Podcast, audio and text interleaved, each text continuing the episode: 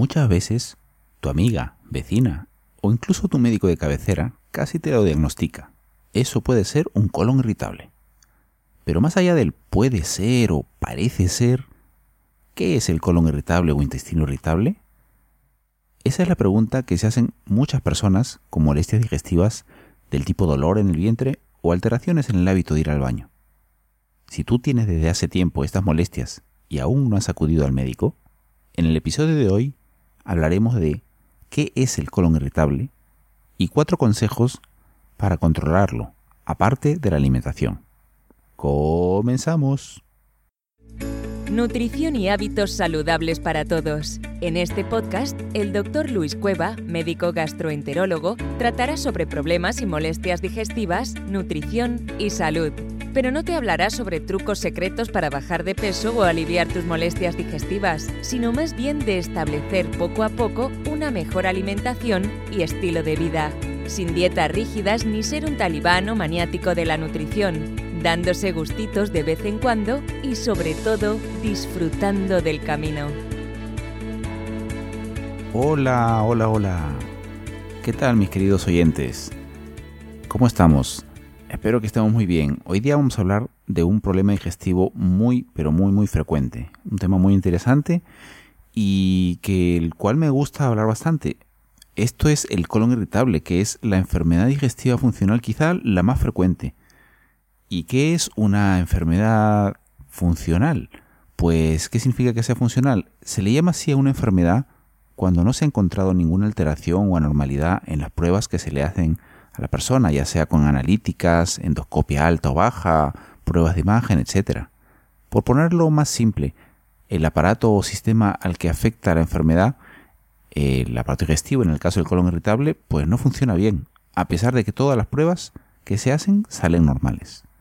O visto de otra manera, en estos casos la medicina no ha encontrado aún la causa exacta de dicha enfermedad, ya que cuando se encuentra la causa, se suelen desarrollar los métodos para diagnosticarla. Y este es el caso en sí del colon irritable. El colon irritable es muy, muy frecuente. Una prevalencia mundial bastante alta, de un 10 a 20%. ¿Y qué significa prevalencia? Que si de un momento a otro, dependiendo de la zona, claro, varía, la, prevalencia. Eh, cogemos pues 100 personas en determinadas zonas del mundo, puede ser que cogiendo al azar 100 adultos, entre 10 a 20 de estas personas padezcan un colon irritable. ¿Qué más en cuanto a, a la frecuencia de esta enfermedad? Es que es mucho más común en mujeres y sobre todo en mujeres más jóvenes. Y los costos que conlleva esta enfermedad son altísimos en mi consulta diaria, vamos, no hay ni un solo día que no haya pacientes con colon irritable, la cantidad de personas que acuden al médico por estos problemas, pues causan un impacto económico alto, porque es que hay mucha gente que pierde horas de trabajo, al estar con las crisis deja de ir a trabajar, pide días libres, está de baja, y entonces representan un alto coste económico, y no solo económico, sino también un coste psicológico y psicosocial. Ahora, ¿Qué tipos de colon irritable hay? Pues hay varios tipos. El, hay un subtipo de colon irritable tipo eh, estreñimiento, que es cuando la gente, pues ya lo sabéis que es estreñimiento, que cuesta mucho, hacer, hay que hacer mucho esfuerzo por ir al baño, o, o, o, que incluso pues uno no va al baño todos los días. Hay otras personas que tienen un colon irritable con síntomas predominantes de diarrea, es decir, pues sabéis lo que es la diarrea, claro, de posiciones líquidas, muchas veces al día y, con crisis de dolor abdominal. Y hay otras, hay otros hay otro tipo de colon irritable que es con un patrón mixto que va mezclando algunos días con diarrea y otros días con estreñimiento. Los subtipos de colon irritable se clasifican de una forma más, más fácil y visual para que lo entiendan las personas con una escala que se ha desarrollado, una escala visual llamada de Bristol, que es una escala de, de, siete, de siete puntos, de siete diferentes estadios, y se basa en la, en la apariencia de las S. Bueno, estamos hablando un poco escatológicamente aquí, pero es para que quiero que lo entiendan. Va desde el tipo 1, en las cuales son las heces son mm, pequeñas, como nueces, como las heces de las cabras. mm, y este son, es el grado más severo de estreñimiento. Y conforme va aumentando el grado, al tipo 2, tipo 3, tipo 4, hasta el tipo 7, en el tipo 7 las heces ya van para el otro extremo, que son las heces muy mm, líquidas, diarreas completamente líquidas.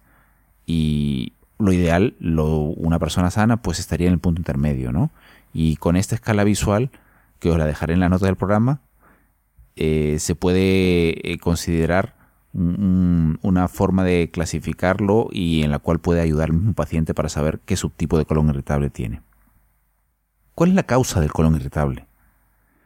Se han implicado, pues se han estudiado una serie de, de, factores que pueden eh, causar o influir en el desarrollo de la enfermedad, pero realmente, como os he dicho, esto es una enfermedad funcional, no hay una causa exacta y única. Pero hay varios factores fisiopatológicos que se han implicado, y entre estos tenemos, por ejemplo, la hipersensibilidad visceral, que es, es eso, simplemente tener mm, las, los receptores nerviosos de las vísceras de nuestros órganos mucho más sensibles. Es como cuando hablamos del umbral del dolor, cuando decimos que una persona tiene el umbral del dolor bastante alto o bastante bajo, que, que a la mínima le duele algo, pues esto es algo similar. La hipersensibilidad es que, por ejemplo, una persona bebiéndose un, un vaso un vaso de refresco no tiene ninguna molestia y otra persona tiene hipersensibilidad, apenas bebe un vaso de refresco quizá tiene muchos gases, ya molestias, a eso me refiero. ¿Vale? Luego, otras anormalidades que se han implicado como que causan o los síntomas son las anormalidades motoras en el tracto digestivo. Nuestro tubo digestivo, esófago, estómago, todos, este tubo digestivo tiene una capa una capa media que es muscular, que es la que va propulsando los alimentos a través del tubo digestivo, como cual una goma con la cual se ríe el jardín, pues como que cuando la vamos comprimiendo por fuera para tratar de hacer avanzar el agua, pues es lo mismo, ¿vale? Y anormalidades motoras pueden causar esas crisis de dolor o, la, o, o cuando no se moviliza mucho eh, las paredes del tubo digestivo, pues mayor estreñimiento o al contrario, mayor diarrea. Otras anormalidades fisiopatológicas implicadas también son las gastroenteritis infecciosas. Eh, de hecho, se sabe que muchas veces el colon irritable aparece después de un episodio agudo intenso de gastroenteritis, con unos episodios de dos o tres días de diarreas intensas de día y de noche. Y luego ya va remitiendo esa diarrea infecciosa y se establece muchas veces un colon irritable. Y otras anormalidades que se han implicado también como causa de la enfermedad son la inflamación intestino, em, la susceptibilidad genética. De hecho, se sabe que los familiares de primer grado de las personas con colon irritable tienen más probabilidades de padecer un colon irritable. Y por último, algo que también eh, es muy conocido, son los factores psicosociales. El, estrés, la ansiedad, hacen mucho más probable el desarrollo de los síntomas. Pero como os he dicho, todo esto es un cúmulo de factores, no hay una causa única que se haya establecido. Y quería dejar para el final otro de los factores fisiopatológicos que juega un papel clave, un papel fundamental y es el que se está hablando cada vez más hoy en día y se siguen haciendo estudios, es el papel de la flora del colon, la, flora intestinal. Como he dicho, juega un papel clave eh, en el metabolismo y tiene una función protectora y una función estructural en el colon. Se sigue investigando actualmente el papel de la flora del colon y se sabe que hay muchos cambios en la calidad, la cantidad de la flora bacteriana de acuerdo a, ciertas zonas del colon y las bacterias intestinales cambian, cambian el tipo de bacterias, la cantidad, de acuerdo a una persona que padezca colon irritable o no. Son diferentes, no, no tienen el mismo tipo de, de, flora bacteriana. Se sabe que hay diferencias también en el tipo de la flora colónica de acuerdo a los distintos tipos de colon irritable, ya sea colon irritable tipo estreñimiento o tipo diarrea, y también que causan un aumento de la permeabilidad del intestino con un cierto grado de inflamación. Con lo cual pues hay un mayor aumento, una mayor probabilidad de que sustancias tóxicas pasen la mucosa del colon y se absorban. En cuanto al diagnóstico del colon irritable, como os he dicho, esto es una enfermedad funcional, entonces no hay un criterio específico o una analítica específica para diagnosticarlo. Entonces, para este tipo de enfermedades funcionales muchas veces se crean criterios y cuando se cumplen una serie de criterios se establece el diagnóstico. Desde hace años se han creado criterios para tratar de diagnosticar el colon irritable. Los primeros criterios se crearon en el año 78, los criterios de Manning. Y miren, se crearon solamente en base a los síntomas de 32 pacientes con colon irritable. Y estos han ido evolucionando a, través de los años, hasta que ya en el 92 se crearon por consenso los criterios de Roma 1, también han ido evolucionando y los últimos criterios que se utilizan actualmente son los criterios de Roma 4, que se establecieron, se publicaron en el 2016 y estos son los criterios actuales que tenemos para hacer el diagnóstico de un colon irritable. ¿Y en qué consisten eh, los criterios de Roma 4? Consisten pues en que tiene que la persona tener crisis de dolor abdominal recurrente, es decir, que vienen periódicamente, al menos un día a la semana en los últimos tres meses y que estas crisis de dolor abdominal estén asociadas con dos o más de los siguientes criterios.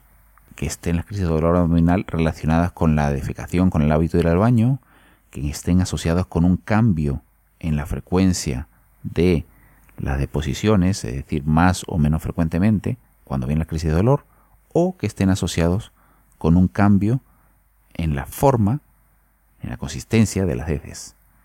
Cualquiera de estos tres criterios que vengan asociados con el dolor, ya sea que las crisis de dolor vengan relacionadas con la defecación, con cambios en la frecuencia o cambios en la forma consistencia, consistencia de las heces, si esto viene con esta frecuencia de un día a la semana en los últimos tres meses, pues esto se considera diagnóstico de un colon irritable. Ahora, hay que tener en cuenta, es muy importante, que los síntomas del colon irritable, los síntomas típicos de diarrea, estreñimiento, dolor abdominal, no son únicos. Esto es como cuando uno tiene, por ejemplo, tos. La tos puede ser un síntoma de una bronquitis, pero también puede ser un síntoma perfectamente de una gripe, un resfriado, una faringitis y hasta de un cáncer de pulmón.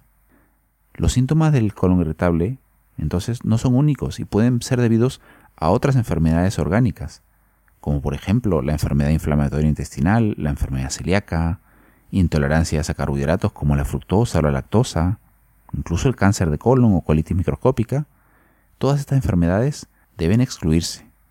Por eso, lo primero, cuando uno acude al médico, es que se le hace una historia clínica detallada, preguntándole cuándo aparecieron los síntomas, exactamente todo tipo de preguntas, un poco apuntando también a tratar de ver si la persona reúne los criterios para el colon irritable.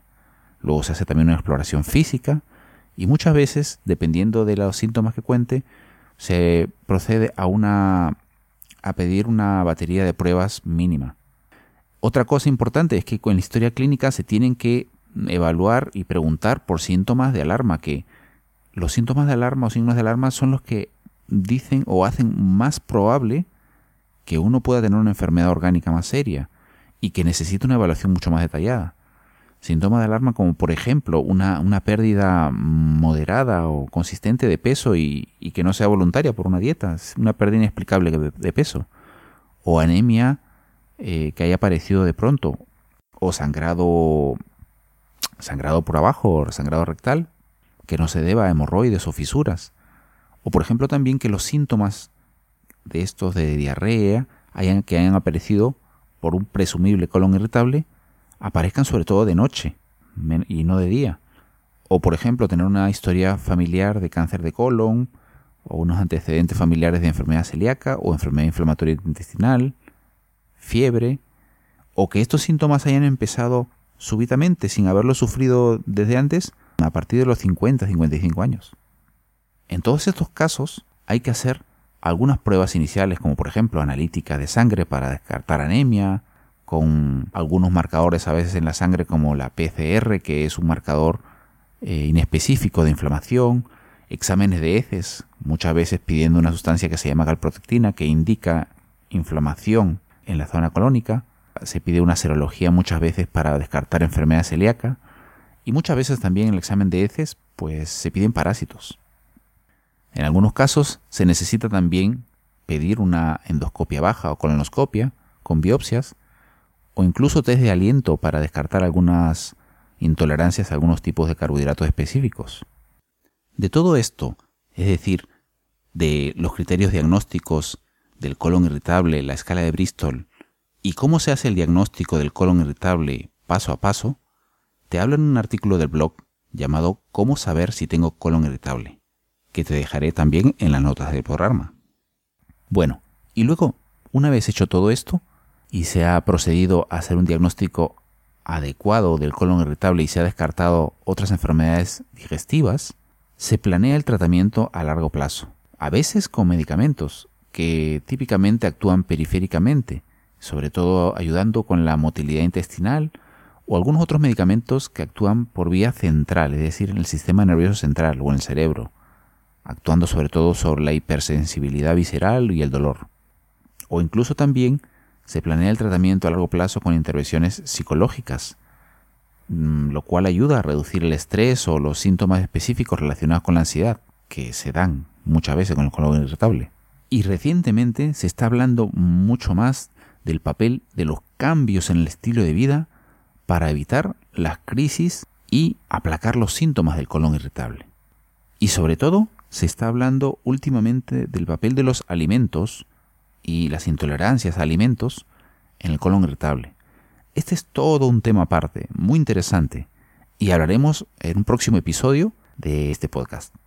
Pero para terminar, quiero darte cuatro consejos para aliviar o mejorar las molestias del colon irritable aparte de la alimentación. En primer lugar, descarta otras enfermedades. No asumas por tu cuenta que tus síntomas son debidos a un síndrome de intestino irritable a menos que tu médico te lo haya dicho.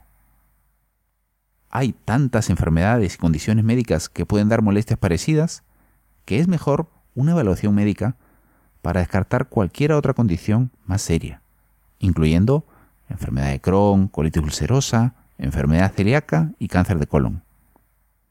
Incluso si ya te han diagnosticado un colon irritable, es recomendable visitar nuevamente al médico si el patrón de síntomas cambia o empeora. En segundo lugar, no te automediques sin guía. Es posible que estés tentado a manejar tu colon irritable comprando suplementos de fibra, laxantes sin receta o medicamentos para la diarrea. No deberías hacerlo, a menos que tengas el visto bueno de tu médico.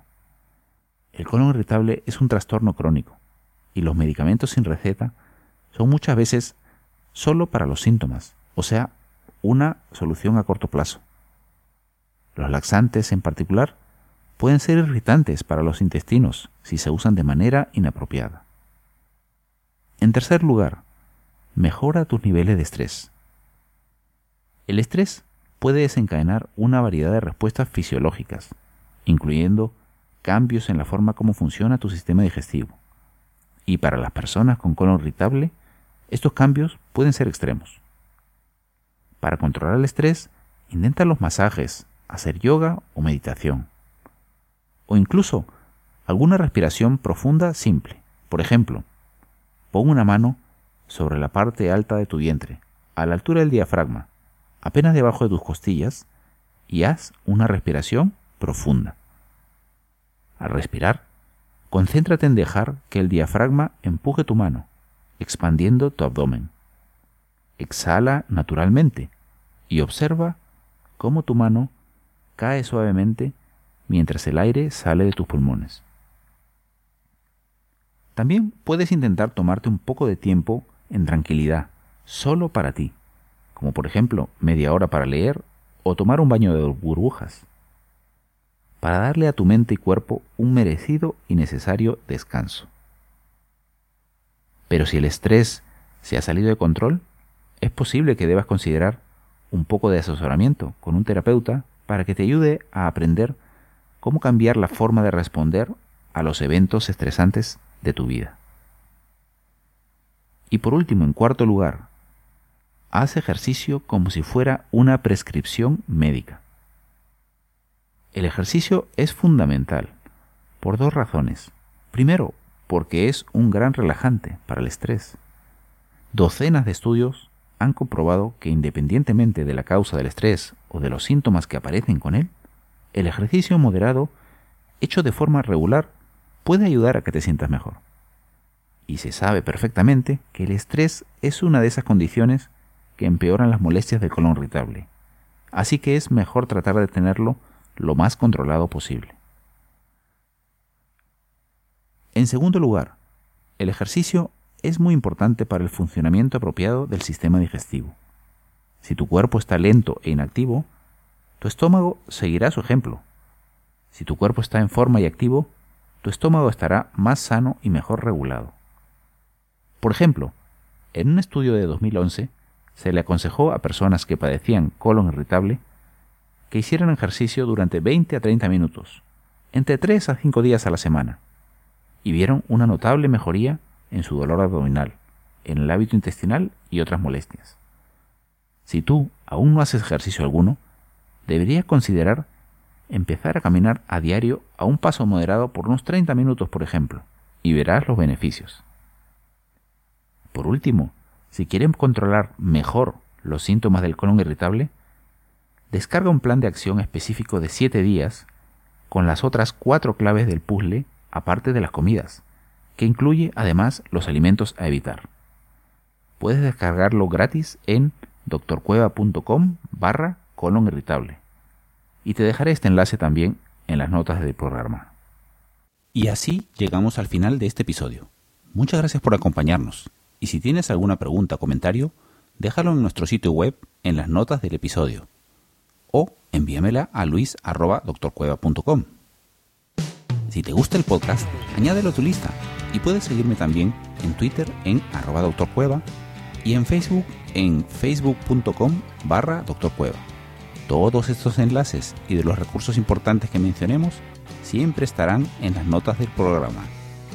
Visítanos en doctorcueva.com si quieres más información y recursos para mejorar tus molestias digestivas y potenciar tu salud alimentarte mejor y establecer hábitos de vida saludable, pero disfrutando del camino y dándote gustitos de vez en cuando.